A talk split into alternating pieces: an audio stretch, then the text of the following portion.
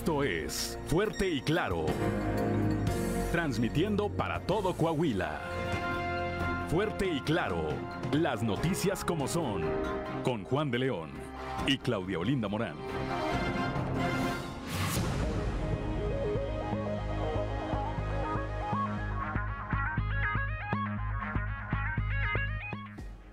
Son las 6 de la mañana, 6 de la mañana con 3 minutos de este miércoles 7 de diciembre del 2022, día que se celebra quienes llevan por nombre Fara, Ambrosio y Siervo. Bueno, pues una felicitación a quienes lleven a quienes lleven alguno de estos nombres y por supuesto a quienes tengan algo que celebrar. Yo soy Juan de León y ya estamos en Fuerte y Claro este espacio informativo de Grupo Región para todo el territorio del estado. Eh, saludo, saludo por supuesto a quienes nos acompañan a través de las diferentes frecuencias de Grupo Región en todo, en todo Coahuila. Hoy, 7 de diciembre, también es Día Internacional de la Aviación Civil y el objetivo es crear y reforzar la conciencia mundial sobre la importancia de la aviación civil internacional como una forma de movilización humana. Son las 6 de la mañana, 6 de la mañana con 4 minutos. Claudio Linda Morán, muy buenos días. Muy buenos días, Juan, y por supuesto muy buenos días a quienes nos acompañan y nos escuchan a través de todas las frecuencias de Grupo Región, por región 91.3 Saltillo en la región sureste, por región 91.1 en la región centro carbonífera desierto y cinco manantiales, por región 103.5 en la región Laguna de Coahuila y de Durango, por región 97.9 en la región norte de Coahuila y sur de Texas y más al norte aún por región 91.5 en región Acuña, Jiménez y del Río, Texas. Un saludo también a quienes nos siguen a través de las redes sociales por todas las páginas de Facebook de Grupo Región. Son las 6 de la mañana, 6 de la mañana con 5 minutos, ya está activada también, como todos los días, su línea de WhatsApp, el 844 155 6915 844 155 6915 Esta línea es para uso de usted, para que usted se comunique con nosotros o a través de nosotros. Para eso es esa línea, para eso, para eso está a su disposición. Repito, 844 155 69 15. Claudio Linda, eh, los dos saltillos de nueva cuenta hacia el norte de la ciudad, la neblina, todo lo que es el bulevar Jesús Valdez Sánchez, eh, totalmente cerrada la neblina. Al llegar a Venustiano Carranza y la calle Chihuahua, es decir, a una cuadra, totalmente despejada eh, la visibilidad esta mañana, pero para quienes eh, van a transitar o están transitando por el norte, norte-oriente de Saltillo, por lo menos hágalo con la mayor de las precauciones. Las condiciones de visibilidad son prácticamente nulas. Si alguien va circulando ahorita y nos puede obsequiar alguna imagen y nos las puede enviar al 844 155 6915 a ese número de WhatsApp, son totalmente eh, eh, nulas, prácticamente nulas las condiciones de visibilidad de verdad hacia el norte. Sin embargo, aquí hacia el centro, el centro norte, pues totalmente despejado. ¿Cómo amanecemos con las temperaturas hoy, Claudia? A esta hora de la mañana, 6 con 6 minutos, Saltillo tiene 13 grados, Monclova 18, Piedras Negras 18, Torreón 16 grados, en General Cepeda 12 grados, Arteaga 13, Musquis 18, San Juan de Sabinas 18, San Buenaventura 19 grados, Cuatro Ciénegas 18, en Ciudad Acuña tenemos 17 grados, en Derramadero al sur de Saltillo y 11 grados, Parras de la Fuente 13 y Ramos Arispe 13 grados centígrados, pero si quiere conocer a detalle el pronóstico del tiempo para todas las regiones del estado, vamos con Angélica Acosta. El pronóstico del tiempo con Angélica Acosta. Amigos, amigas, ¿qué tal? ¿Cómo están? Muy buenos días. Feliz y maravilloso miércoles, ya mitad de semana. Vámonos con los detalles del clima. Continúan las temperaturas cálidas en Saltillo. Sigue la temperatura caliente, máxima de 27 grados para el día de hoy, mínima de 13. Durante el día muy cálido, muy agradable, totalmente soleado y por la noche un cielo claro. La posibilidad de lluvia, 1%. Ese es ahí para Saltillo. En Monclova se espera una máxima de 29 grados centígrados, mínima de 16 durante el día, parcialmente soleado, muy cálido, rico, agradable. Por la noche un cielo principalmente claro y la posibilidad de precipitación 5%. Excelente. En Torreón no nos quedamos atrás. Máxima de 32 grados, mínima de 14 durante el día. Muy cálido, una buena cuota de sol, va a estar muy agradable y por la noche un cielo totalmente claro. La posibilidad de chubasco es nula. No hay lluvia o no se espera lluvia ahí en Torreón. Muy bien. Piedras Negras, máxima de 28 grados centígrados, mínima de 17 durante el día, bastante nubladito. A pesar de eso, se va a sentir muy cálido va a estar muy agradable. Por la noche de igual manera, un cielo principalmente nublado. Y bueno, pues atención piedras negras porque vienen lluvias. Probabilidad muy elevada, más durante el día que por la noche, 80%. Toma tus precauciones y maneja con cuidado. Ciudad Acuña, máxima de 27 grados, mínima de 17 durante el día. Vamos a tener un cielo principalmente nubladito. A pesar de eso, se va a sentir muy cálido, va a estar muy agradable. Aprovecha tu día. Y por la noche, un cielo principalmente nublado. La posibilidad de precipitación, 20 25%. Ok. Ahí para nuestros vecinos de Monterrey en la Sultana del Norte continúan de igual manera las temperaturas cálidas, máxima de 28 grados centígrados, mínima de 15 durante el día. Vamos a tener periodo de nubes y sol. Se va a sentir muy cálido, muy agradable. Por la noche de un cielo claro pasaremos a parcialmente nublado. La posibilidad de precipitación 25%. Ahí están los detalles del clima. Amigos, mañana de nueva cuenta la información del clima. No le cambie. Muy buenos días.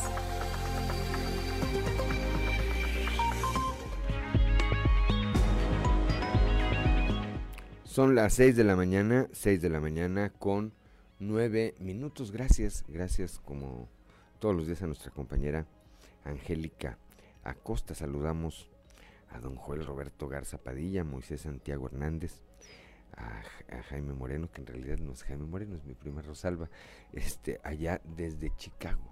Estados Unidos que acompaña esta transmisión a través de las redes sociales. Por cierto, don Joel Roberto Garza Padilla nos envió un mensaje, dice felicidades a todos aquellos que tienen nexos con la aviación civil. Y luego su frase, su frase de el día de hoy, que dice, vivir sin amigos es morir sin dejar huella. Gracias por estar aquí cada mañana y que nunca te falte el camino que te lleva, la fuerza que te levanta, el amor que te humaniza y la razón que te equilibra. Regresamos, dice don Joel, confío nos den oportunidad de este breve espacio. Es suyo, don Joel. Bendiciones también para usted, por supuesto. Son las 6 de la mañana, 6 de la mañana, ya. 6 de la mañana con 10 minutos. Claudio Linda Morán. Así es, eh, y es momento de escuchar Dios ama, el mensaje del sacerdote Josué García. Diócesis de Saltillo, presbítero Josué García. Dios ama. Hoy toca el turno de hablar acerca de los afectos y también de las pasiones. Son algo que surgen en nosotros, en nuestro interior, cuando a través de nuestros sentidos algo nos hace vibrar.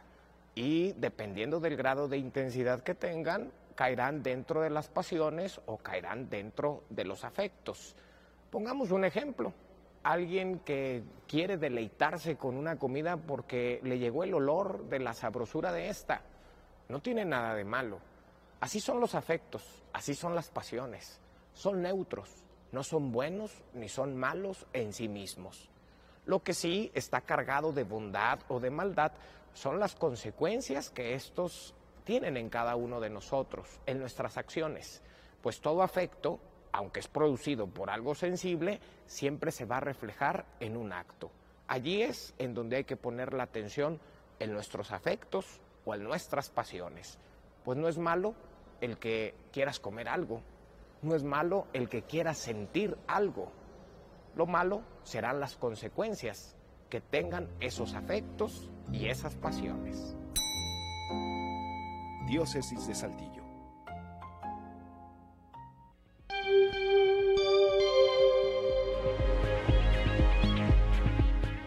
Son las 6 de la mañana, 6 de la mañana con 12 minutos. Gracias, gracias al padre Josué García que a través de la diócesis de Saltillo, pues todos los días, todos los días nos obsequia esta eh, frase, esta cápsula, esta cápsula con una eh, reflexión, una reflexión que tiene que ver con pues eh, nuestro, nuestra vida, nuestra vida diaria, nuestro comportamiento, nuestro ser eh,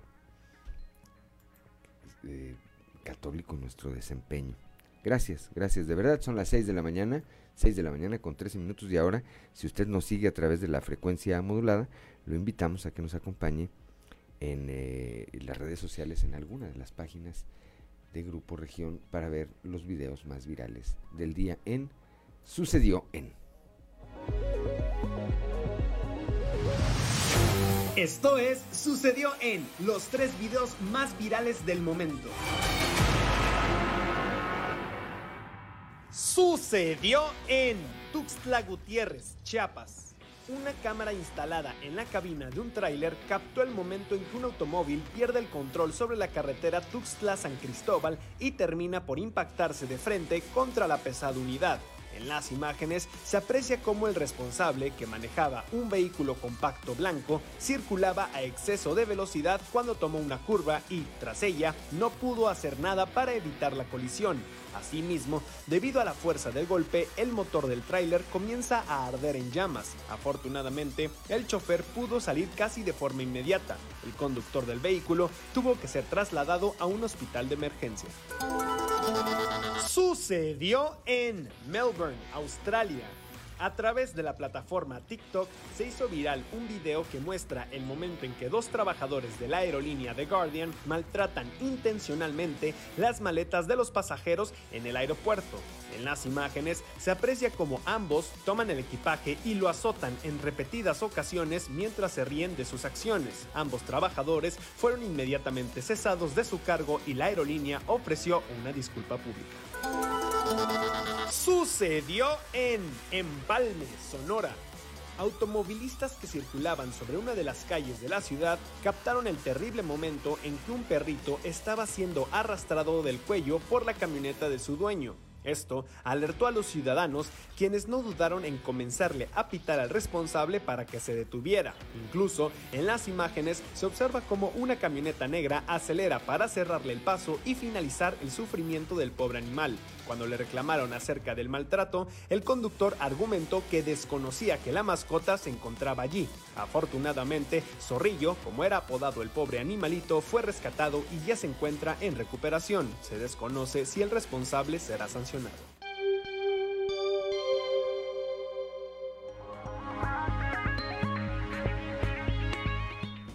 Son las 6 de la mañana, 6 de la mañana con 15 minutos, con 16 minutos ya dio vuelta el reloj. Eh, ya está en la línea telefónica Néstor González. Bueno, ayer eh, estaba, eh, hemos platicado en las últimas semanas de lo que ha venido ocurriendo en torno al proceso electoral del próximo año.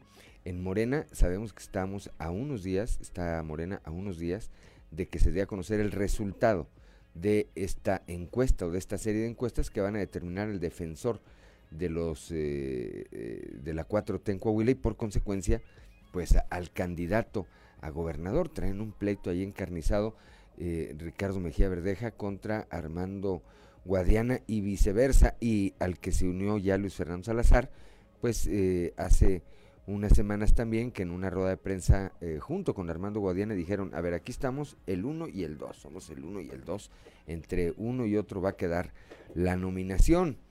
Y dijo lo mismo que en algún momento dijo Armando Guadiana, dijo Luis Fernando Salazar, a mí eh, eh, Ricardo Mejía Verdeja pues me vino a pedir que declinara, pero pues cómo le voy a declinar si el famoso soy yo, dijo si el conocido, el popular, el que tiene arraigo, el que tiene un trabajo político, es, eh, soy yo, dijo Luis Fernando, ¿por qué tendría yo que declinar? Bueno, quien se había mantenido muy callado era el cuarto aspirante, Reyes Flores Hurtado, que ayer sorpresivamente a través de un eh, video como lo suele hacer, como suele comunicar el eh, aún superdelegado del gobierno federal, pues arremetió de manera general contra sus contrincantes y sin mencionarlo por su nombre, particularmente contra Ricardo Mejía Verdeja. Néstor González, muy buenos días.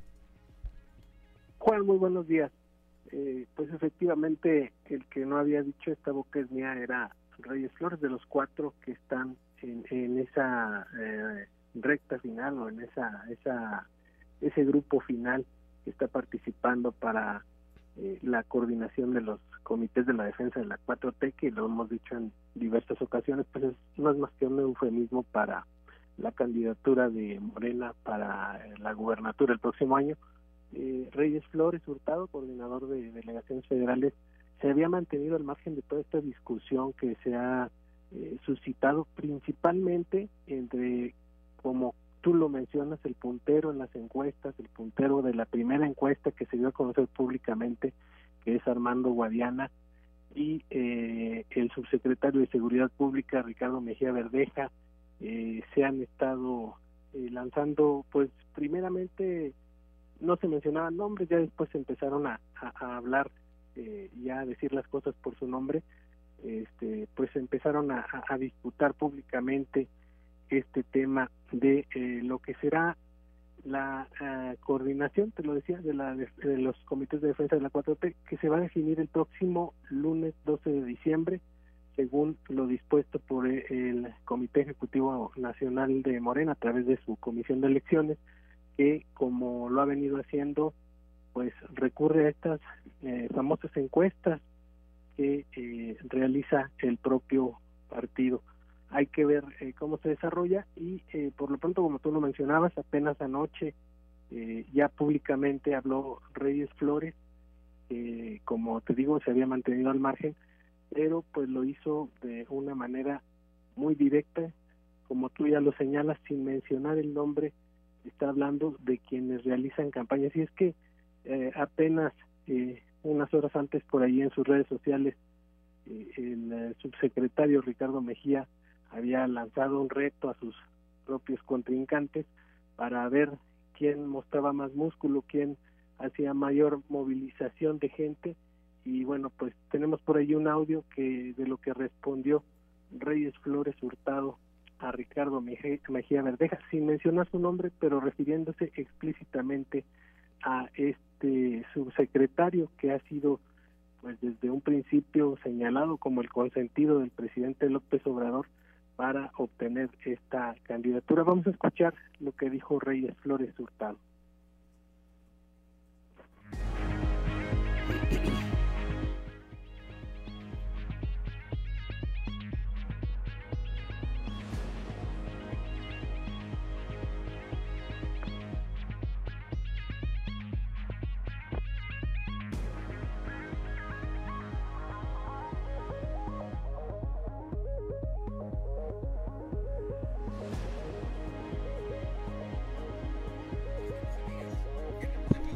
Ya a alguien se le ocurrió por ahí hacer el reto a ver quién mueve más gente para demostrar músculo, esa es la palabra que utilizan. Quiero aprovechar el reto para mandar un mensaje a los aspirantes a coordinar los comités de la cuarta transformación en Coahuila que respetemos la ley. Ese es mi reto. Los reto a respetar la ley. Los reto a no hacer propaganda de gobierno ilegal. Los reto a no destinar recursos de manera escandalosa para promover su imagen. Los retos no hacer actos anticipados de campaña, a transparentar el monto y el origen de los recursos que han destinado a promover de manera obsesiva su imagen personal. Ese es el reto que, que les hago, porque debemos actuar en la congruencia. La cuarta transformación no se defiende en la teoría, se defiende en los hechos. Y la gente ya está harta de los políticos incongruentes. ¿De qué nos sirve presumir de, de legalidad si violamos la ley? ¿De qué nos sirve hablar de austeridad si despilfarramos recursos de manera escandalosa para promover la imagen de alguien? ¿No se dan cuenta que en esa obsesión por lograr una nominación a través de promoción ilegal están poniendo en riesgo el movimiento, la credibilidad del movimiento, la congruencia del movimiento? La, la cuarta transformación, insisto, la defendemos, la debemos defender en los hechos, no en la teoría. La gente ya está harta de que se le engañe. Un debate sería la mejor idea para ver quién miente, para ver quién de los aspirantes realmente defiende los principios que ha apuntalado el presidente como columna vertebral de la cuarta transformación o del movimiento de la transformación. No mentir, no robar y no traicionar al pueblo.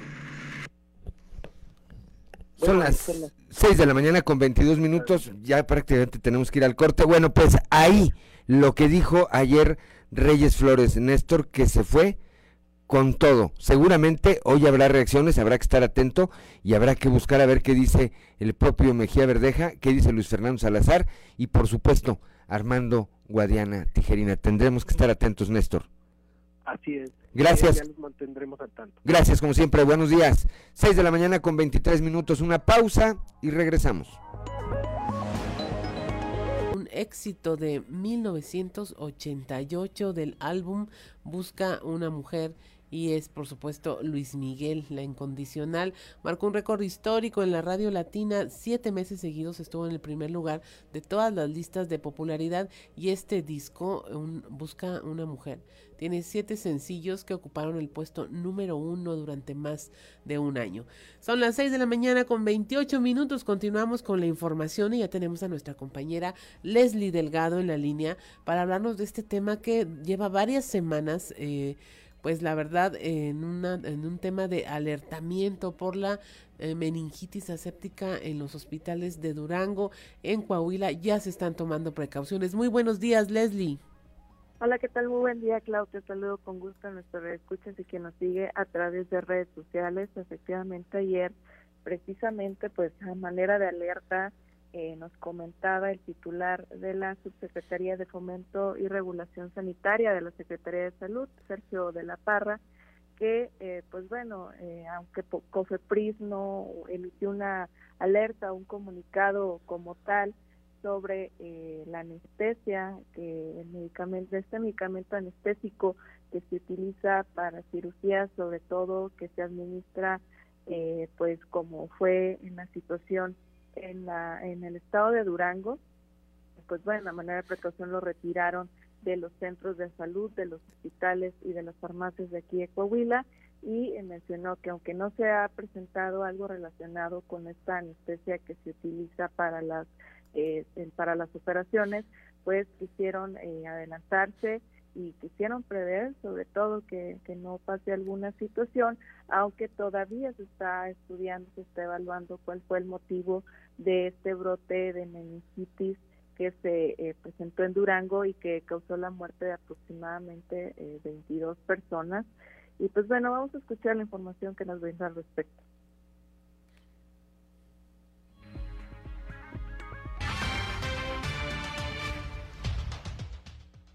Es que dentro de las ocho jurisdicciones todos estamos trabajando en las verificaciones en todo esto. Y algo que me gustaría mencionar también, gracias a una efectiva alerta que manejamos con el lamentable caso que se está presentando en Durango, estamos perfectamente controlados en ese sentido. Está el medicamento, está resguardado, independientemente de los diagnósticos que se puedan emitir. Lo que viene es mientras la eh, COFEPRIS no emita un comunicado oficial, nosotros lo tenemos eh, en cuarentena medicamento. Perdóname. ¿Cuánto medicamento Los lotes son bien difíciles de poderle decir. Es decir, cuánta cantidad, pues depende de, de cada hospital y todo. Lo que hicimos en el primer minuto fue el mencionarles y decirle, se cancelan y se esperan. Y así ha sido. si algunos usaron o hay pacientes? No, no tenemos ningún conocimiento. Es decir, es un tema muy, muy difícil por el que está atravesando Durango, su gente, sus pacientes, y están apenas tratando de ver dónde fue la posible causa de contaminación. Hasta donde están manejando las hipótesis es que quizás no fue el medicamento sin alguna mala práctica. O sea, sí se llegó a Coahuila y se resguardó al primer minuto. En el primer instante que nos avisaron, en ese momento se giró la instrucción a todas las jurisdicciones sanitarias para que se resguardaran. ¿Esto también en, en situaciones de clínicas privadas? A todo el Estado. Farmacias. A todo el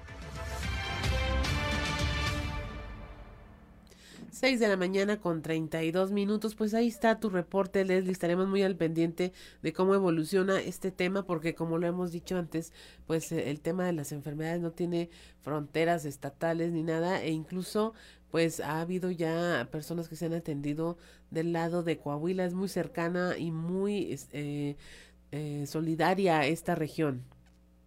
Efectivamente, y este, precisamente pues esta situación de la meningitis pues ya ha, cobrado, como mencionaba, la vida de 22 personas y más de mil personas eh, también están padeciendo eh, o han padecido de esta situación y que eh, pues, se está evaluando y se está viendo cuál fue la causa. Aparentemente mencionaron que fue debido a una bacteria, pero no saben si fue por la, por la anestesia que se colocó eh, vía epidural a estos pacientes y que lamentablemente pues la mayoría son mujeres las que fueron intervenidas quirúrgicamente en hospitales privados y que derivado a esto pues tienen esta situación de esta enfermedad, Clau. Así es. Pues muchas gracias por tu reporte, Leslie. Que tengas un excelente día.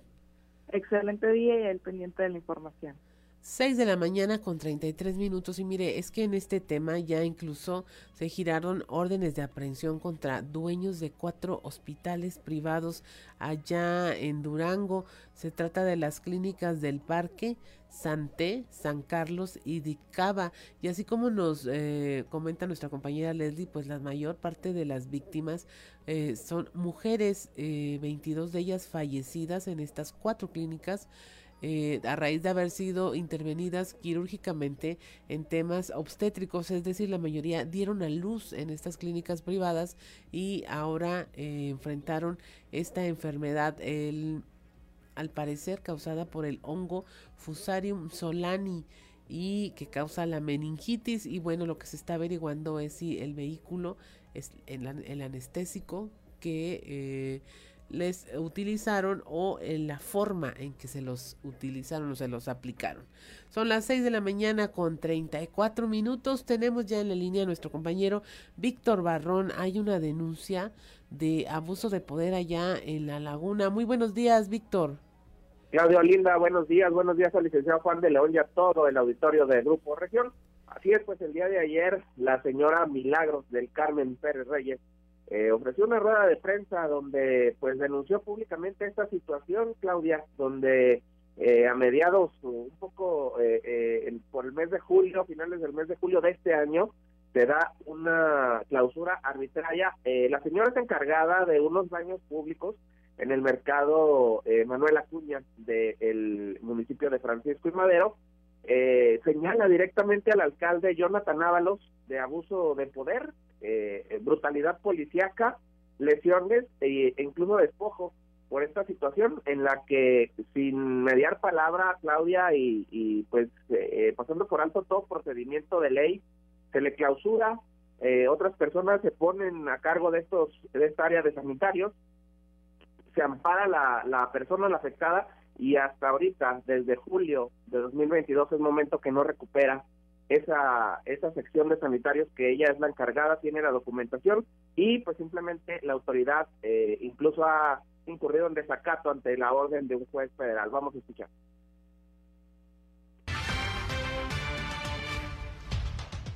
El motivo de estar aquí con ustedes es el, el de que he sido, he estado siendo hasta el día de hoy víctima de los atropellos, abuso de, autoridad, abuso de poder, al cargo del alcalde de Francisco Madero, el doctor Jonathan Ábalos Rodríguez. Este, mi historia empieza el, día 29 de julio de este año. Se presenta la autoridad ahí correspondiente a protección civil, enviada por el alcalde Jonathan Ábalos a mi negocio. Me clausura sin, sin, sin una revisión antes, una notificación de, de una verificación anterior entonces, este, pues yo no me salgo y empiezo a, hacer, hacerme fuerte de estar allá dentro de mi negocio, sino que piden auxilio como si fuera yo una delincuente a seguridad pública, llegan muchísimas patrullas, este, entran los elementos, me encierran, me encierran, me secuestran como por alrededor de una hora, una hora y media, ahí conmigo, sálgase, están mis hijas, violentan a mis hijas, esposan a mi hija, la sacan a golpes, eh, le mandan a hablar a más, a más elementos de la policía mujeres. Ellas este, pues a la fuerza me, esposan, me, golpean, me sacan de mi local y me suben a una patrulla, pues ya me toman fotos, me, me meten a una celda junto con mi hija. 6 de la mañana con 37 minutos. Pues esta historia, Víctor, no habla más que de que, bueno, si la autoridad tuviera todos los elementos, no tendría que estar en pleito con esta persona que efectivamente, lo menciona, tiene concesión y licencia de funcionamiento. No, hay, no habría ninguna razón, salvo las que marcara la ley, para que le fuese retirado esta concesión que pues es su modo de vida. Así es, y que ahí frente a representantes de medios de comunicación, pues se mostró la documentación, Claudia, tanto la concesión que la acredita como la titular de esa sección de sanitarios, la licencia de funcionamiento que tú mencionas y todos los recibos de pago eh, eh, que pues acreditan que va en regla ante la tesorería de Madero. La señora pues hizo un llamado al gobernador Miguel Riquelme para que intervenga en esta situación ya que pues prácticamente ninguna autoridad eh, la está eh, respaldando, Claudia. Así es. Pues muchas gracias por tu reporte, Víctor. Que tengas un excelente día. Igualmente para todos. Un saludo. 6 de la mañana con 38 minutos. Vamos rápidamente a nuestra portada del día de hoy del periódico Capital, un medio de Grupo Región, en donde nuestra nota principal es cómo arreció ya el pleito en Morena. Ayer, luego de que el delegado del gobierno federal en Coahuila, Reyes Flores Hurtado, uno de los cuatro aspirantes a la candidatura al gobierno estatal por parte de Morena, condenó el dispendio de recursos y la campaña ilegal que realiza el subsecretario Ricardo Mejía Verdeja para promover su imagen en Coahuila Coahuila. Le hablamos también de esta reunión que tuvieron promoviendo la alianza que van forjando el PRI, PAN y PRD, en donde estuvieron presentes representantes de los tres partidos, Luz Elena Morales del PRI, Elisa Maldonado del PAN y Maritelma Guajardo del PRD, estuvieron reunidas allá en la región centro. Le hablamos también de cómo eh, eh, se habla de que eh, el subsecretario de Seguridad eh, Ricardo Mejía Verdeja llegó a Coahuila de la Ciudad de México a pedirle a todos los aspirantes a que declinaran en su favor para poder obtener la candidatura de Morena y los partidos aliados.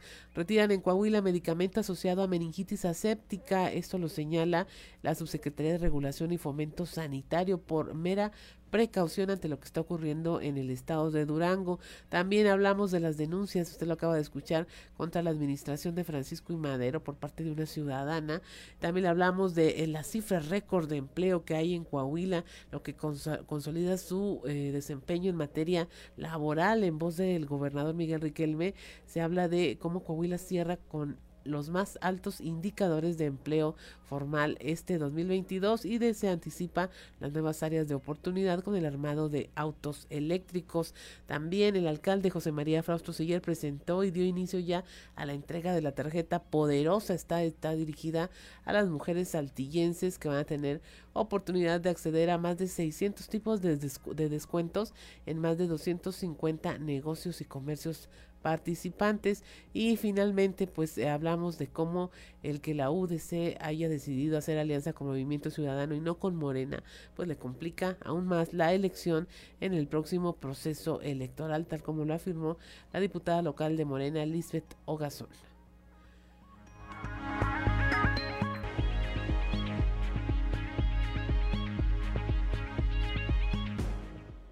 Son las 6 de la mañana, 6 de la mañana con 46 minutos, que no se le haga tarde para que... Bueno, antes, eh, Claudio Morán, para quienes nos acompañan a través de la frecuencia modulada, ¿qué escuchábamos? Escuchamos a Luis Miguel con No sé tú, de una producción de 1991 y finalmente fue eh, el inicio de todas las ediciones de romance. Sí. Ahí empezó, con No sé tú. Y una canción que sigue vigente. Así es. Para quienes están enamorados quieren enamorar. Pues. Ahora serían reproducciones, pero antes eran ventas de más de 7 millones de copias internacionalmente. 7 millones de copias. ¿Qué tal? 6 de la mañana con 47 minutos. Comentamos al inicio de este espacio las condiciones complejas eh, para la circulación que hay al norte de la ciudad de Saltillo hacia casi el, eh, repito, hacia el centro y hacia el sur está despejado el clima, eh, hay una visibilidad perfecta, pero hacia el norte las condiciones siguen siendo bastante, bastante difíciles. Ahorita, y le apreciamos mucho a nuestra amiga Edna Flores que nos haya obsequiado ahí una imagen de cómo eh, se encuentra en este momento ahí el eh, Paseo de los Fundadores, está la neblina hasta el piso, nos dice. Paseo de la Reforma. Paseo de la Reforma, sí. Este, hacia el sur dice que está libre, pero en Paseo de la Reforma hasta el piso está, está la neblina. Vean, maneje con precaución si va a salir, si viene usted del oriente de la ciudad o del norte de la ciudad, eh, maneje con precaución. Ahorita vamos a verificar a ver cuál es la circunstancia en la autopista Monterrey-Saltillo eh, para que usted esté enterado si va a viajar, si viene de allá para acá, bueno, con la mayor, con la mayor de las precauciones. Alberto Montes, buen día, buen día Alberto Montes, gracias por el favor de tu atención y cuando son las eh, 6 de la mañana con 48 minutos, vamos a nuestra columna en los pasillos.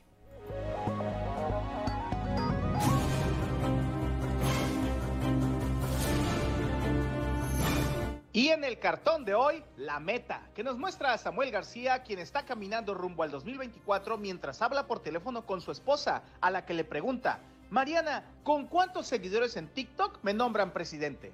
¿Cómo estarán las cosas en entidades gobernadas por Morena que las autoridades de Coahuila tienen conocimiento de que al menos tres altillenses que viajaron a Zacatecas recientemente fueron despojados de sus vehículos en hechos ocurridos hace un par de días? David Monreal sigue con la papa caliente entre sus manos y no ha sabido cómo entrarle al tema de seguridad y cumplirle a los zacatecanos lo prometido en la campaña. Sin un plan y sin una estrategia a largo plazo, se ve difícil que se calmen las cosas en aquel estado hasta hace poco tan pacífico. Por lo pronto, las autoridades de Coahuila no se duermen en sus laureles y siguen desplegando un operativo para disuadir el efecto cucaracha con cientos de elementos en la guardarraya con Zacatecas. No vaya siendo. ¡Lo estás haciendo bien! ¡Lo estoy haciendo todo! Le preguntaron a AMLO ayer en la mañanera si meterá las manos en el proceso interno para la elección del coordinador de los comités para la defensa de la 4T en Coahuila, la candidatura pues, y dijo que no, que será el pueblo de Coahuila el que decida quién será el elegido entre los cuatro. Bueno, realmente tres aspirantes de Morena, sin dejar de alabar a su delfín, Mejía Verdeja. Y aunque hizo énfasis en que él no está metido en el proceso de selección, ¿habrá quien le crea? Miantas, miantas, miantas, miantas, miantas, miantas. La presidenta del Consejo de Cáritas de Saltillo, Nona González de Salinas, reconoció que ha sido un éxito la venta de boletos para asistir al concierto Beatles Sinfónico, que se realizará el próximo 14 de diciembre en el Teatro de la Ciudad, por lo que han recibido solicitudes para que se realice otra función. Mencionó que eso luce difícil por el poco tiempo que resta del año, pero sí adelantó que están planeando realizar otra presentación el próximo año, rindiendo tributo a otro grupo musical internacional y de esta forma hacerlo cada año. Eso fue todo un éxito para mí. Todo listo por parte de la Fundación Colosio para iniciar este miércoles 7 su foro regional, en este caso en el sureste, para la integración de la plataforma electoral 2023-2029. La cita es por la tarde en un conocido sitio al norte de Saltillo.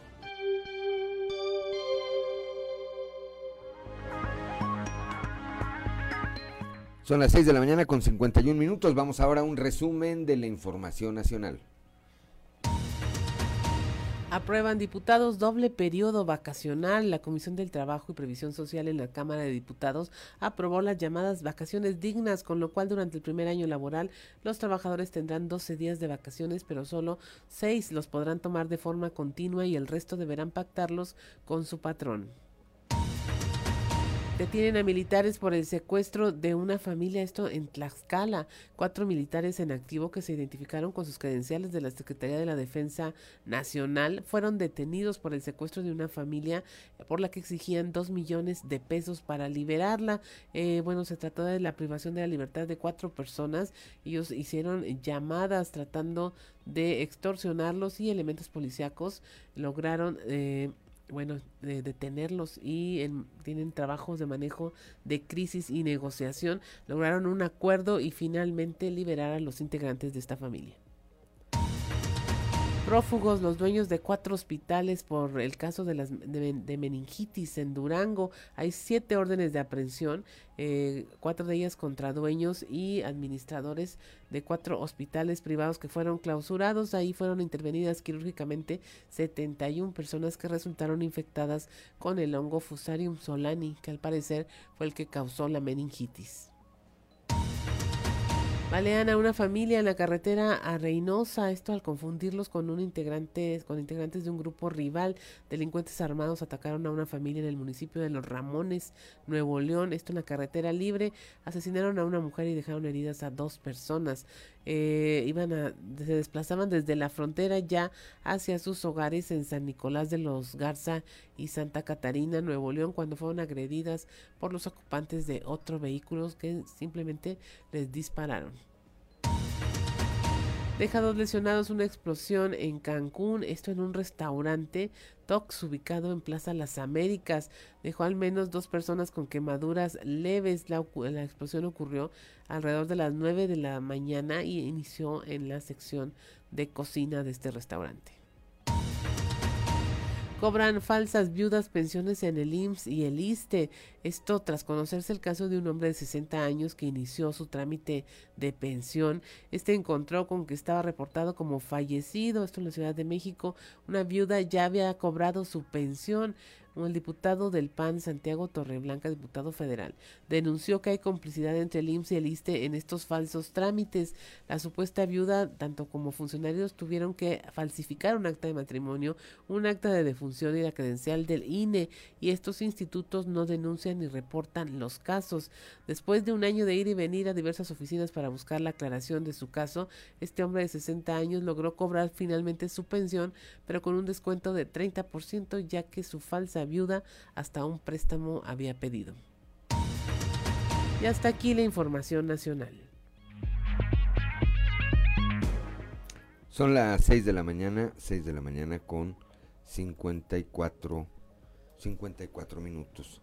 Repetimos para quienes circulan eh, del oriente o hacia el oriente, del norte o hacia el norte de Saltillo, las condiciones eh, de visibilidad por la neblina son eh, escasas, son muy complejas, maneje con precaución, salga con tiempo de su, de su eh, eh, hogar hacia su destino para que no vaya con las prisas y evite con ello un accidente.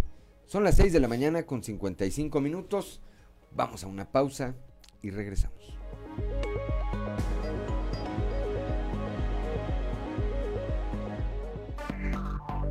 Enseguida regresamos con Fuerte y Claro.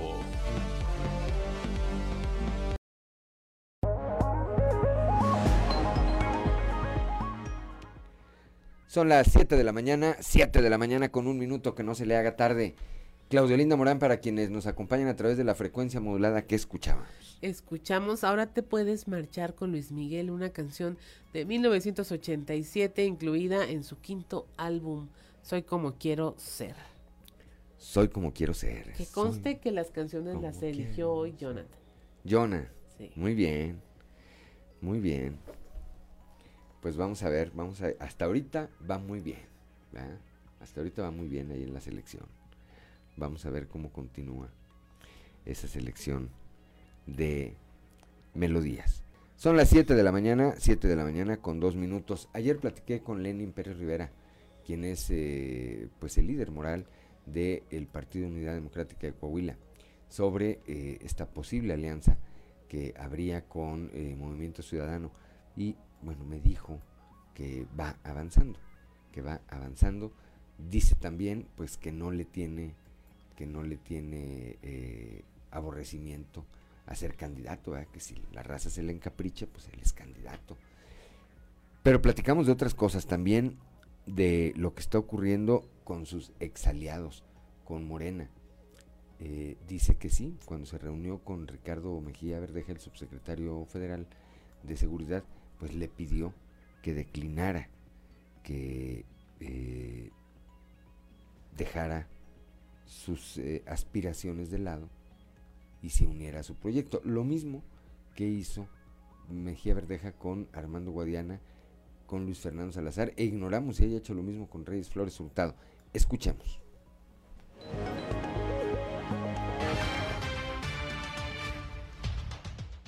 Sí, ha sido una de las, de las peticiones que, que, que, hizo en ese momento Ricardo, este, que declináramos en, su momento, lo cual yo no acepté porque pues nosotros el año pasado sufrimos un accidente jurídico que afectó mucho al partido.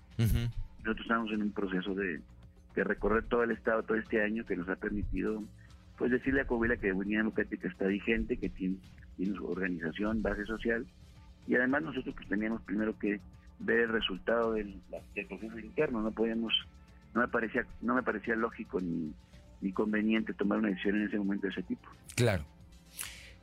Pues lo que conocemos todos, que es, público, ahí entre los tres personajes, pues hay uno que ha sido candidato a gobernador, que ha sido candidato a senador, que ha sido candidato a alcalde de Saltillo, y que tiene un posicionamiento más, más integral y de mayor conocimiento que es Armando Guadiana. Eso sea, se lo sabemos sin encuestas, que es, es así. Eh, a mí me parece que si Morena en determinado momento verdaderamente piensa disputar la gubernatura, pues tendría que ir con el candidato que estuviera en las mejores condiciones, que eso es que ese es el que, nosotros consideramos, por lo que, lo que tú me preguntas. Sí. Son las 7 de la mañana, 7 de la mañana con 4 minutos. Dices que el pronóstico de eh, Lenin Pérez Rivera es que dice bajo la lógica, bajo la lógica, una vez que Morena dé a conocer el resultado de esta encuesta, eh, pues tendría que ser, tendría que ser Armando Guadiana Tijerina. 7 de la mañana, 7 de la mañana con 5 minutos, Claudio Linda Morán.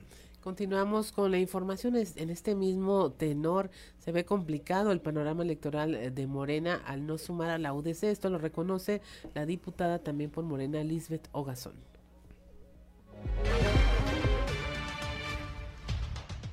Mira, indudablemente UDC es un partido que representa un empuje en el norte del estado particularmente y que aparte hemos encontrado coincidencias dentro de los ideales. Es por eso que invitamos a la suma de voluntades políticas para que nos unamos en un... Es un golpe para Morena. No es un golpe, pero sí es una dispersión cuando lo que requerimos es sumar voluntades.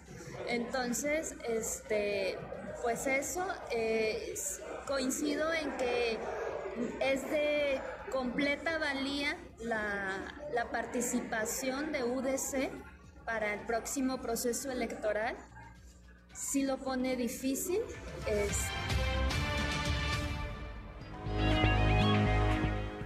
Son las 7 de la mañana, 7 de la mañana con 6 minutos. Bueno, el día de ayer, bueno, prácticamente el día de hoy, terminaron de trabajar alrededor de las 3 de la mañana los diputados federales allá en la Cámara de Diputados. Bueno, pues se desechó la propuesta de reforma constitucional en materia electoral propuesta por el presidente López Obrador a no alcanzar la mayoría calificada que se requería en el Pleno.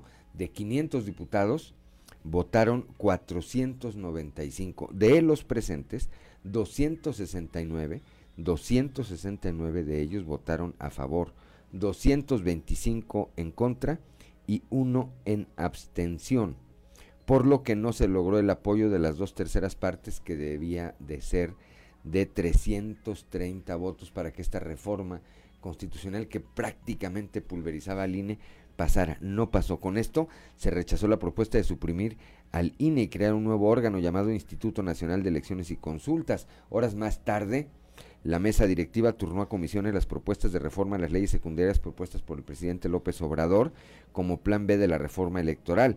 Este proyecto, el proyecto de reforma a la Ley General de Instituciones y Procedimientos Electorales, la Ley General de Partidos Políticos, eh, de la Ley Orgánica del Poder Judicial de la Federación y la Ley General de los Medios de Impugnación en materia electoral fueron turnadas a las Comisiones Unidas de Reforma Político Electoral, de Gobernación y Población y de Justicia para su dictamen.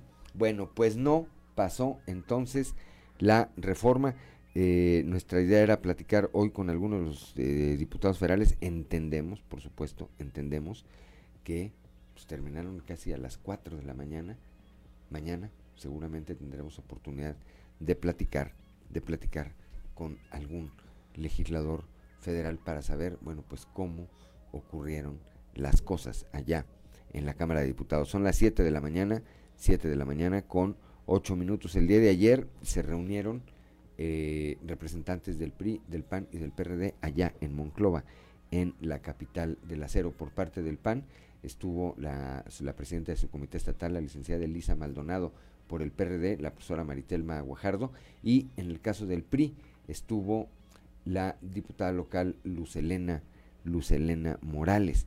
Ahí eh, pues coincidieron en señalar que esta alianza, que esta alianza que están gestando, que va muy avanzada, es sin colores y se eh, está llevando a cabo prácticamente pues en respuesta a una demanda ciudadana. ¿Tenemos audio? Vamos a escucharlo.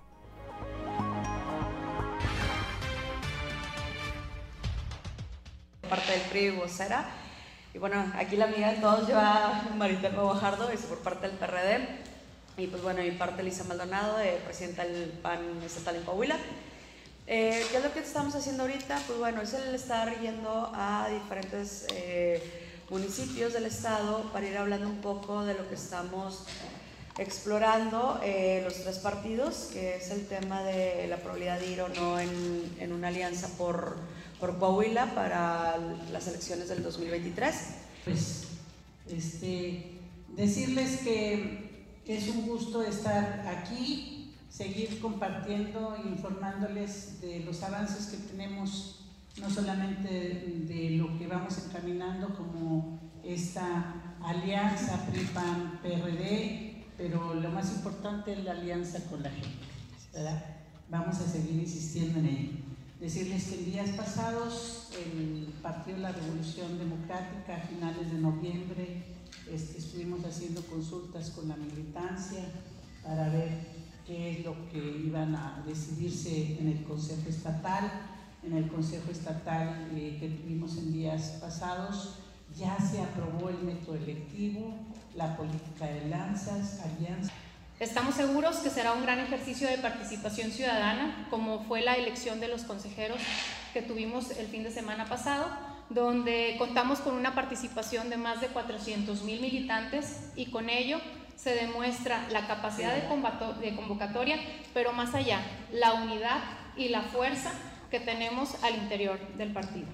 El PRI cuenta con una gran militancia que está orgullosa de la estabilidad que tiene nuestro Estado y que somos un referente nacional, como lo comentaba ahorita la maestra Maritelma, en distintos rubros. Aquí los logros de toda nuestra gente se traducen en calidad de vida. Por eso está claro que la unidad es el único camino para que Coahuila siga creciendo y para que le siga yendo bien y a las familias en cuanto a, a todos los rubros.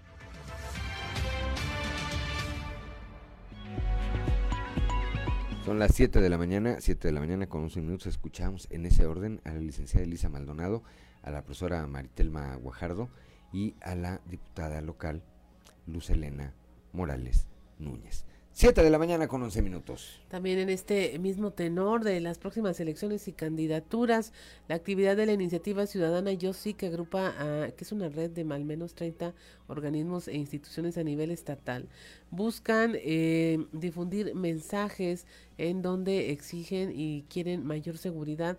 Van a, van a buscar 300 mil firmas ciudadanas para proponerles a los candidatos que mantengan las condiciones de seguridad en Coahuila. Tenemos la información en voz de Mariano Cerna. Escuchemos.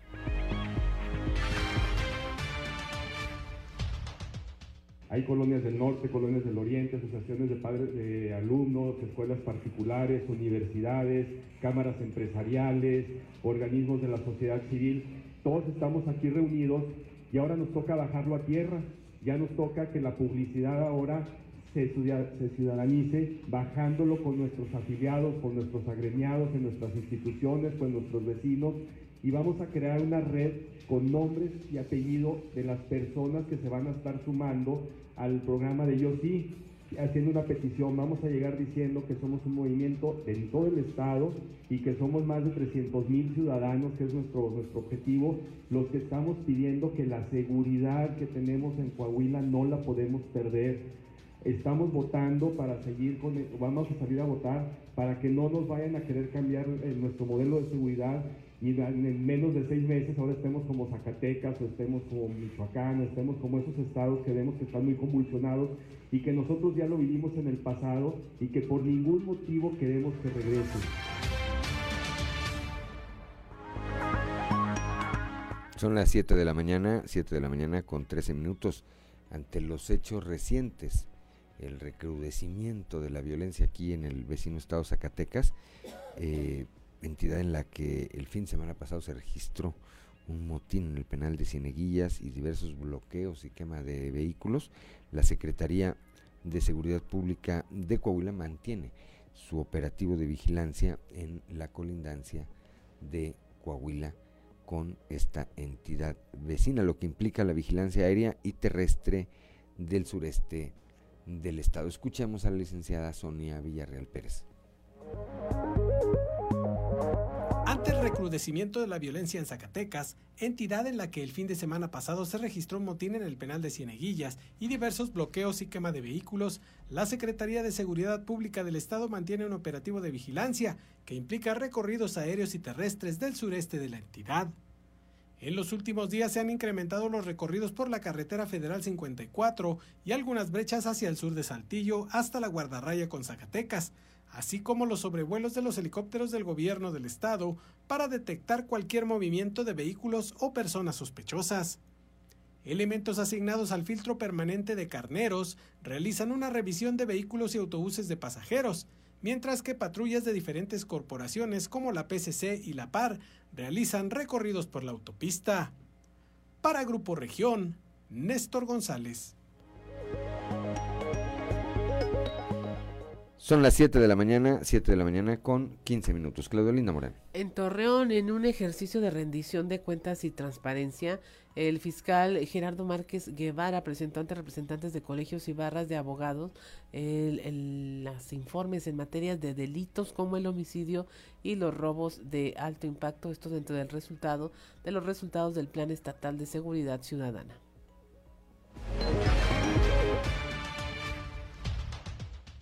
Bueno, estamos destacando simplemente la contención en los delitos de alto impacto como son el homicidio y los robos eh, de alto impacto. Eh, estamos teniendo una disminución, cerraremos si las cosas marchan igual con un 10% hacia la baja en los homicidios y con un 7-8% hacia la baja en los robos. Este, debo decir que esta contención la hemos venido trabajando desde el año 2012 y en relación con aquel año fácil tenemos una disminución del 80%.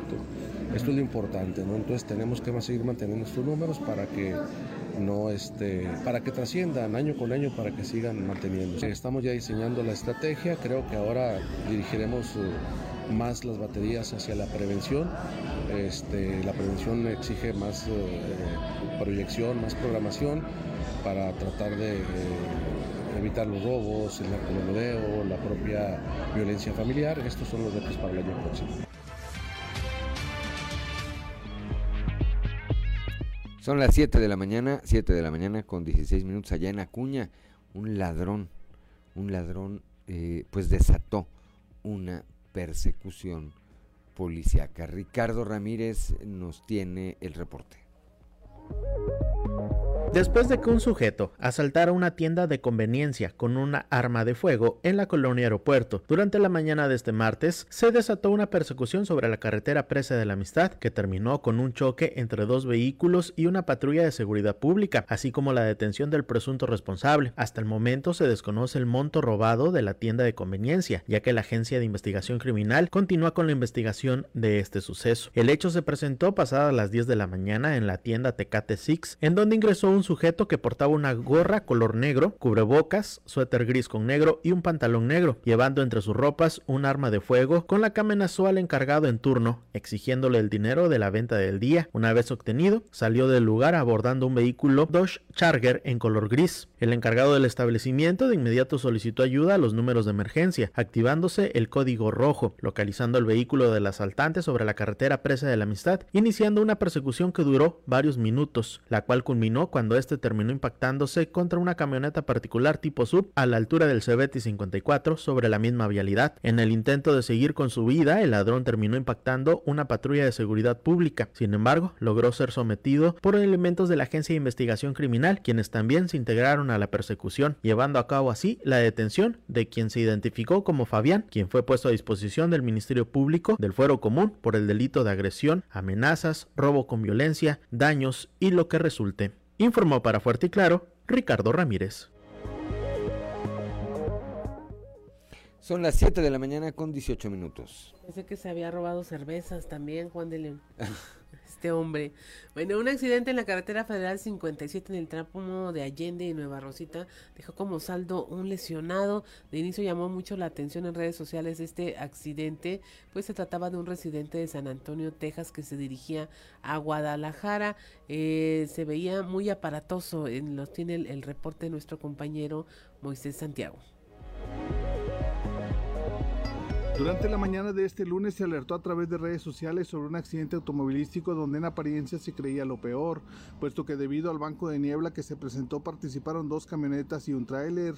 Finalmente se informó que solo hubo una persona lesionada, tratándose de un residente de San Antonio, Texas, que se dirigía a Guadalajara, Jalisco, pero tuvo que ser trasladado a un hospital privado de Nova Rosita debido a que sufrió severos golpes al quedar atorado en la camioneta en que viajaba.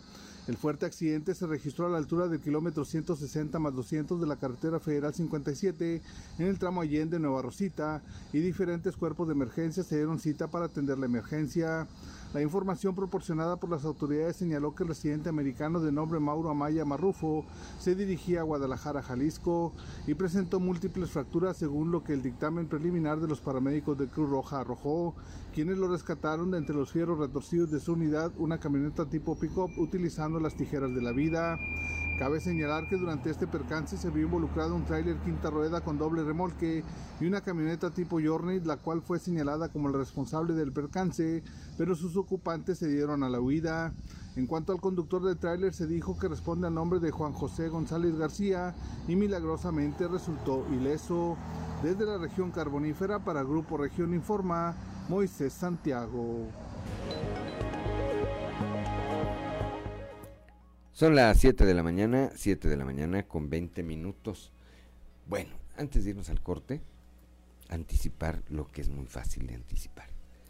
La, después de esta votación, de este revés que le dieron los diputados federales eh, en la Cámara al presidente López Obrador, agárrense hoy con la descalificada.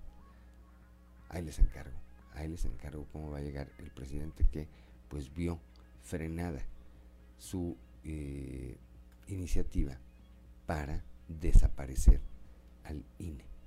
Estas eh, cientos de miles de personas que marcharon hace dos fines de semana, dos fines o tres fines de semana, eh, eh, particularmente o principalmente en la Ciudad de México y después, y después en algunas ciudades, pues ejercieron la presión que requerían para que fuerzas políticas representadas ahí por sus diputados federales dijeran, no, no pasa la reforma. Ahí les encargo.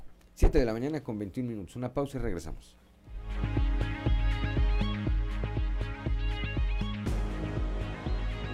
de la mañana, 7 de la mañana con 27 minutos antes de ir con Toño Zamora. Claudio Linda Morán, eh, ¿qué escuchábamos? Escuchamos a Luis Miguel con culpable o no también de esta exitosa producción de Busca una mujer de 1988. Fue uno de eh, los éxitos, de los siete sencillos que ocuparon el puesto número uno en el Hot Latin Tracks de Billboard. Selección, habrá que reiterarlo, selección cortesía de Jonathan Estrada, el bateador designado de estas dos, de estas dos semanas. Bueno, pues ahora sí, vamos allá hasta la capital del acero con Toño Zamora. Y de entrada, Toño, te eh, comento algo. Ahora invertimos un poquito el orden. Ayer le preguntaron al presidente López Obrador que si pensaba, ahí en su conferencia mañanera, que si pensaba rescatar AMSA. Él dijo que no. Pues yo me imagino que nadie quiere, nadie está esperando que el presidente rescate AMSA. No, lo que están esperando es que no la hunda Toño Zamora. Pues lo está, ya, lo está haciendo, Juan. Está haciendo, está haciendo eso. Yo creo que es un motivo eh, o es algo importante, definitivamente que el presidente trae tirria, por llamarlo de alguna manera, en contra del propietario de Altos Hornos de México, un, un este, resquemores añejos que ahora se manifiestan. Pero por lo visto al presidente no le interesa que sean mil personas las que se vayan a la calle, Juan porque en Altos Hornos de México y sus filiales hay como 10.000 trabajadores, hay 10.000 familias que dependen del sueldo de eh, pues, tanto de los sindicalizados como como los de pues, llamados de confianza. Y pues bueno yo creo que a eh, esa gente no le interesa al presidente no eh, desgraciadamente así es. Y, y, si así es pues pues qué le puede este esperar al resto del país. Como tú ayer lo mencionabas, pues, las obras prioritarias o lo prioritario son obras de tipo elefante, como es el caso de la refinería, como es el caso del tren Maya hasta el momento, y, también del aeropuerto internacional Felipe Ángeles, que pues que no trabaja más que creo que el 30%, ¿no? O sea, no, no está no está rindiendo para lo que fue construido, pero Chihuahua, lo bueno es que le faltan dos años. Pues sí, Toño, pero en dos años. No, bueno, no, en un día ocurrir las catástrofes. O sea, ve lo que hizo con este tema de la Comisión Federal de Electricidad. Todos los eh, contratiempos que causó y que van a tener un efecto. Al final del día, a lo mejor, si no de manera inmediata, en algún momento van a tener un efecto en la economía de miles de trabajadores de, la, de las regiones centro, centro desierto, carbonífera, hay mucha gente de la carbonífera que trabaja ahí en Monclova, gente de acá de la capital que trabaja en Altos Hornos de México. Y, y sí, yo entiendo que el presidente traiga un tema personal eh, de con eh, eh, Alonso Ancir, el propietario. Bueno, pues deberían de retarse allá eh, allí en la frontera entre, eh, ya ves que Alonso vive en San Antonio, se pueden ver ahí en la guardarraya, en, en el, en, en, el puente, ¿verdad? sí, pues que se tienen ahí con, con, con, esas este de bolija, ¿verdad? Con un tirabolija o con algo, pero que se arreglen entre ellos. Oye, que Alonso Ancir esté del otro lado del puente, sin la guardarraya, y, y, el presidente de este lado, ¿no? Así para que no haya bronca. Claro, te digo, y se pueden ahí con esas, con tirabolijas ayer se hizo un ensayo en AMSA, eh, pues con resultados, si tú quieres, eh, cuando menos eh, ya quedó claro que con energía propia, que con la energía que tiene la, empresa, que produce la empresa, se puede producir cuando menos al 35%. Eh, incluso ayer este, a las 4 de la tarde con 5 minutos empezaron a, pues, a, trabajar en el, en el alto horno. Eh, a las 21 a 30 horas tiraron el primer radio de, de lo que fue la, la, la, vaciada, como le llaman ellos, y a las 040, 04 punto, 0435 de hoy, o sea, en la madrugada, el alto horno 5 quedó fuera de operación por tiempo indefinido. ¿Por qué? Pues porque, porque le falta energía eléctrica y porque le falta material y, y, bueno, pero ya, ya se calaron, ¿no? O sea, se calaron, cierto que producen energía, eh, pero no es insuficiente para, para producir lo que se tiene que producir. Y ojalá, y la bronca entre Ancira y el presidente, el presidente y Ancira, pues llegue una solución por el bien de, de las 10.000 familias que dependen de esta empresa. Pues sí, esperemos, esperemos que así sea, Toño. Por lo pronto, pues eh, qué triste, qué triste la incertidumbre que deben de vivir, pues miles de trabajadores que eh, día con día deben estar esperando que no amanezca el presidente con ganas de una ocurrencia y de hacer algo que cierre eh, o fulmine definitivamente a esta empresa una de las más importantes, no solamente de nuestro país, ni de nuestro estado, sino de América Latina, Toño. Así es. Gracias, Toño. Como siempre, platicaremos mañana de este y de muchos otros temas. Mañana ya de jueves. Mañana. 7 de la mañana, 7 de la mañana con 33 minutos. Claudelina Morán. Bueno, antes de ir con Claudelina Morán, esto apenas comienza, dijo eh, hace unos minutos el presidente López Obrador sobre lo ocurrido en la madrugada ahí en la Cámara de Diputados. Se unieron como siempre, dijo el PRI y el PAN, y no se tuvo la mayoría.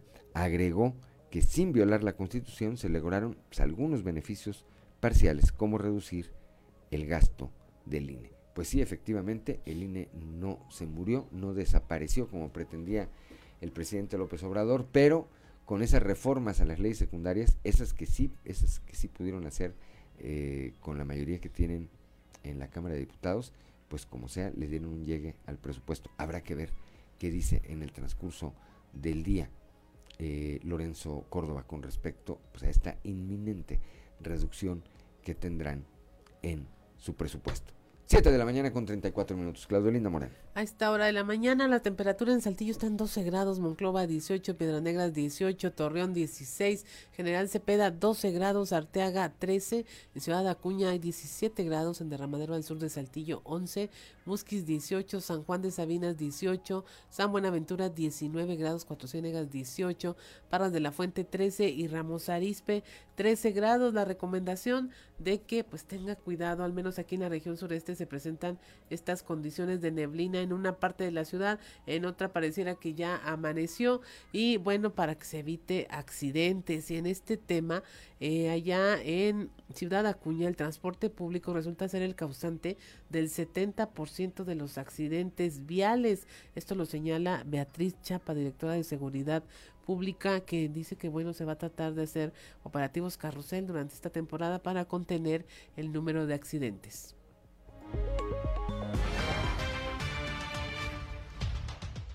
La dirección está constantemente implementando operativos carrusel debido a que sí se nos están incrementando los, los accidentes viales por cuestiones de velocidad, por la falta de precaución del conductor. Eh, detectamos mucha distracción, ya sea con teléfonos, los niños no están eh, sentados como debiesen. En, sus asientos especiales, etcétera. Entonces estamos implementando lo que son los operativos carrusel no sé si en, en algún momento les ha tocado ver unidades que van eh, ahora sí que moderando la velocidad del tráfico en las diferentes áreas de la ciudad. Se están presentando altas velocidades eh, y se están presentando un alto índice de accidentes con transportes públicos, ya sea taxis o eh, camiones de transporte público. Eh, nosotros en nuestra estadística estamos eh, checando que es prácticamente un 70% de los accidentes que se han presentado durante el año interviene algún, ya sea taxi o camión. Hemos tenido pláticas con los concesionarios. Eh, lo único que vamos a, ahorita vamos a proponer es tener de nuevo, de nueva cuenta una plática con ellos para checar el tema de los conductores. Yo creo que es uno de los factores que nos está incrementando, que quieren este, estar trabajando más tiempo con más clientes y, eso ha, incrementado.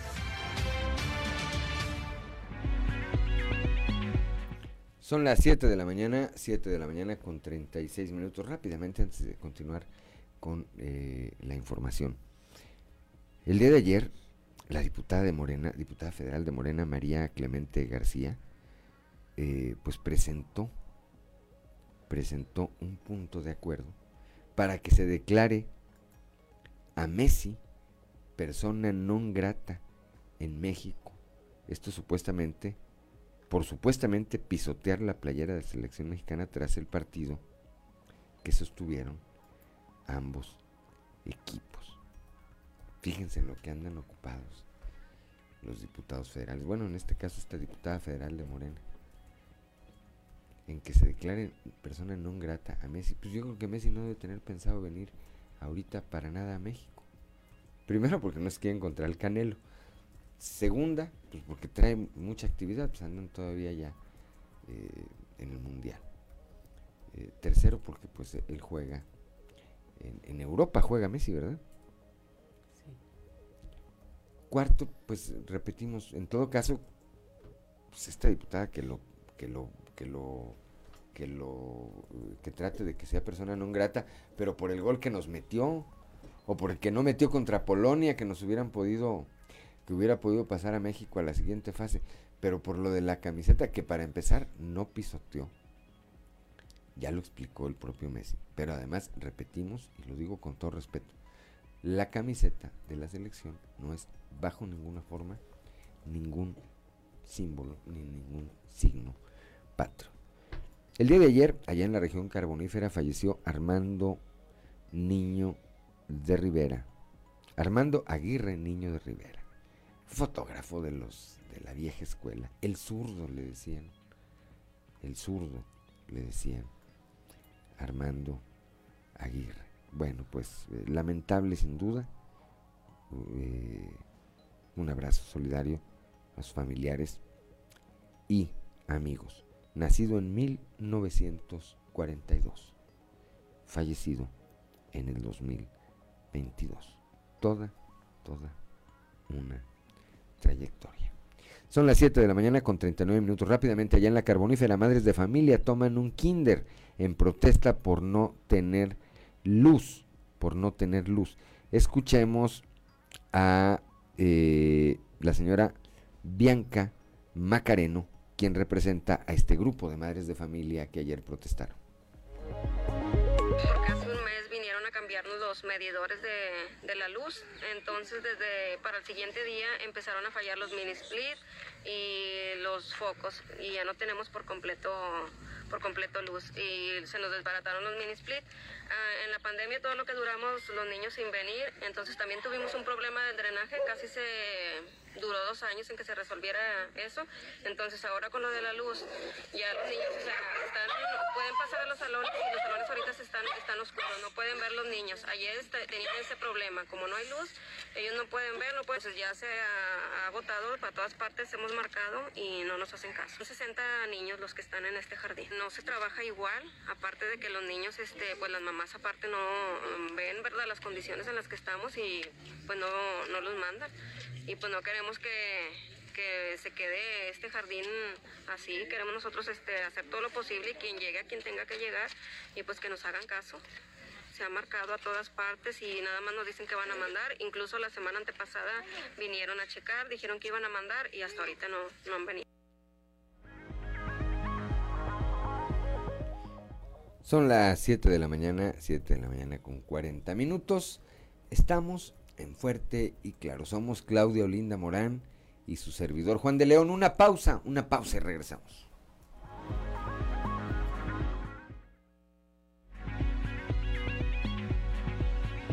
Así es, con La Viquina es una canción compuesta por Rubén Fuentes en 1964 pero que en voz de Luis Miguel ha tenido más de 200 millones de reproducciones en YouTube. Se convirtió en una de las canciones mexicanas más reproducidas y su video es el tercero de Luis Miguel que logra tal cifra.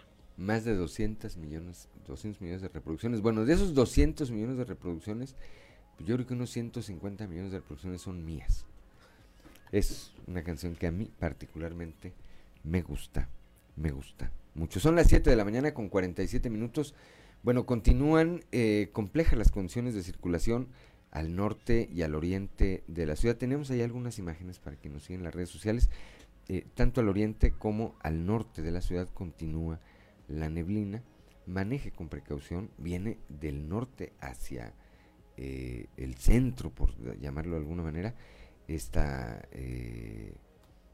esta neblina que desde muy temprana hora repito, eh, tiene muy complicada la visibilidad en, los sectores oriente, oriente, norte-oriente y norte de la ciudad capital.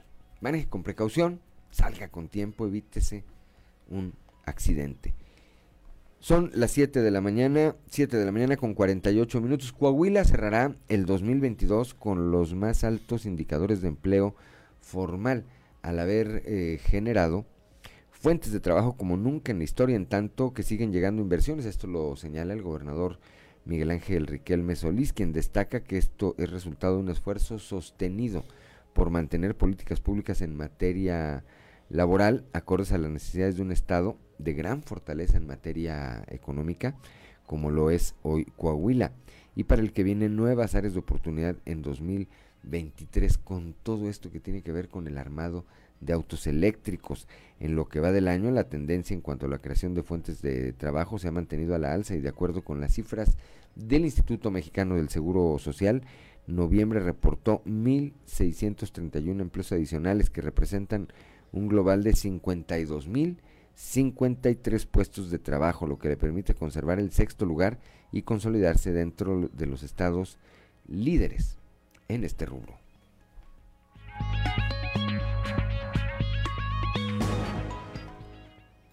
7 de la mañana con 49 minutos. Presenta Chema Fraustro la tarjeta poderosa. Mujeres eh, tendrán descuentos de más de 250 negocios. El alcalde José María Fraustro Siller presentó y dio inicio a esta entrega de la tarjeta poderosa, en donde las mujeres de Saltillo podrán acceder a más de 600 descuentos en más de 250 negocios y comercios participantes.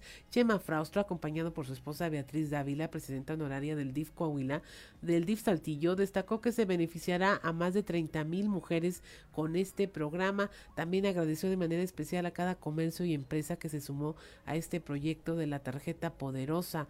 A pocos días de entregar el primer informe de resultados, el alcalde dijo que este es un proyecto que tiene como principios la participación ciudadana, el trabajo en equipo y temas de vital importancia como la inclusión y la equidad de género.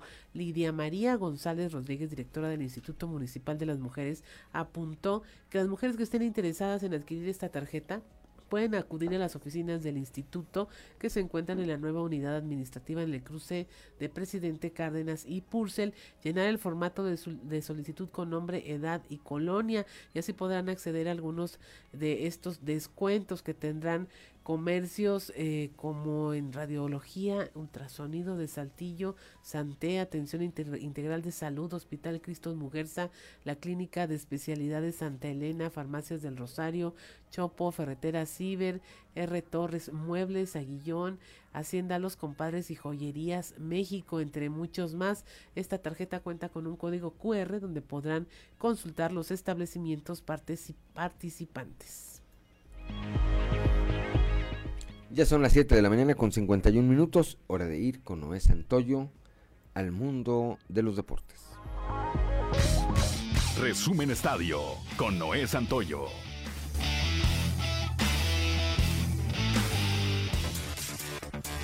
Con la contundente goleada de Portugal a Suiza de 6 goles por 1 y la eliminación de España en tanda de penales ante Marruecos, la Copa del Mundo de Qatar definió la ronda de cuartos de final, donde las grandes selecciones han dicho presente. Francia, Inglaterra, Países Bajos, Argentina, Brasil, Croacia, Marruecos y Portugal son los ocho selectivos que se mantienen con vida y con el sueño de llegar al 18 de diciembre al Estadio Lusail a disputar la final. La Copa ha dado grandes series en los cuartos de final, como sucede en la Argentina contra Países Bajos, donde se revivirá uno de los grandes clásicos a nivel mundial el próximo viernes. La rivalidad entre ambos equipos es muy grande. Basta recordar la final del Mundial de 1978, donde la albiceleste se proclamó campeona. Otro duelo de alto voltaje será el que regalen Inglaterra y Francia. Los representativos europeos tienen un historial importante en mundiales, donde se han enfrentado en dos ocasiones, en 1966 y 1982 las cuales han favorecido a los ingleses. Sin embargo, el presidente tiene como favoritos a los galos, quienes tienen en este momento a Manfé, su máximo estandarte. Brasil es una auténtica potencia en la antesala de la semifinal, simplemente porque ha desplegado un fútbol espectacular, pero en cuartos de final se topará con el férreo, equipo de Croacia. Hoy y mañana no habrá actividad en Qatar. Los cuartos de final inician este próximo viernes, a las 9 horas Croacia contra Brasil y a las 13 horas Países Bajos contra Argentina. El sábado a las 9 horas Marruecos contra Portugal. Y a las 13 horas Inglaterra midiéndose a Francia. El fútbol estufa en Santos Laguna continúa. En las últimas horas ha crecido el rumor de que el defensa ecuatoriano Félix Torres emigre al fútbol de Francia. Esto gracias a su destacada actuación en el Mundial de Qatar. El zaguero central de 25 años nacido en San Lorenzo, Ecuador, fue titular y figura con su equipo, por lo que se ha ganado los reflectores internacionales. Disputó todos los minutos posibles y participó en jugadas de gol. Según el diario La Gaceta Express, es cuestión de horas para que Lens, que milita en la Liga 1 de Francia, haga su propuesta formal al cuadro de la comarca lagunera. Pero no todo se trata de bajas para Santos Laguna. En Paraguay ya se habla que los laguneros habrían seducido al mediocampista Rodrigo Bogarín, quien llegaría libre, pues concluye su contrato con el Libertad de Paraguay. Bogarín vendría a cubrir el lugar de Leo Suárez en el medio campo. Los guardianes de Cleveland llegaron a un acuerdo con el estancado primera base Josh Bell por dos años y 33 millones de dólares. Bell jugó para Washington y San Diego la temporada pasada, con un promedio de bateo de .266, 17 jonrones y 31 remolcadas en 156 duelos. Cleveland terminó una sorpresiva temporada 2022 en la que tuvieron marca de 92-70 y ganaron la división central de la Liga Americana por primera vez desde el 2018.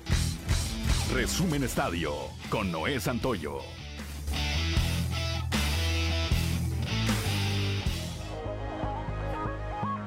Ya son las 7 de la mañana, 7 de la mañana con 54 minutos, pues prácticamente nos estamos yendo esta mañana de miércoles. Antes de despedirnos le enviamos un saludo a nuestra compañera Chio Silva, quien está a cargo de la cabina allá en nuestras oficinas, las oficinas de Grupo Región en Monclova, en la capital del acero. Ella es la responsable de que pues, la transmisión se escuche allá para las regiones centro, centro desierto, carbonífera y cinco manantiales. Todo eso le toca a Chío.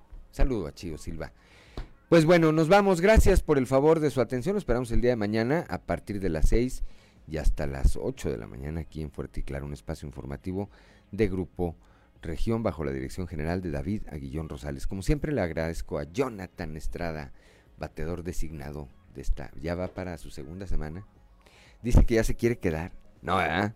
Allá, que ya se queda. Ya que ya se quiere quedar, dice. Que Ricardo Guzmán que le busque, dijo. Que le busque. Que él ya no se va a mover de ahí. No se crean. Gracias, Jonathan Estrada. Como siempre, a Ricardo López en los controles. A Cristian Rodríguez, Ociel Reyes, Ociel Reyes y Cristian Rodríguez que hacen posible la transmisión de este espacio a través de las redes sociales. A Claudio Linda Morán, siempre por su equilibrio, su acompañamiento. El punto de vista siempre la mujer es fundamental para todo. Para todo. Pero sobre todo gracias a usted que nos distingue con el favor de su atención. Yo soy Juan de León y le deseo que tenga de verdad el mejor de los días.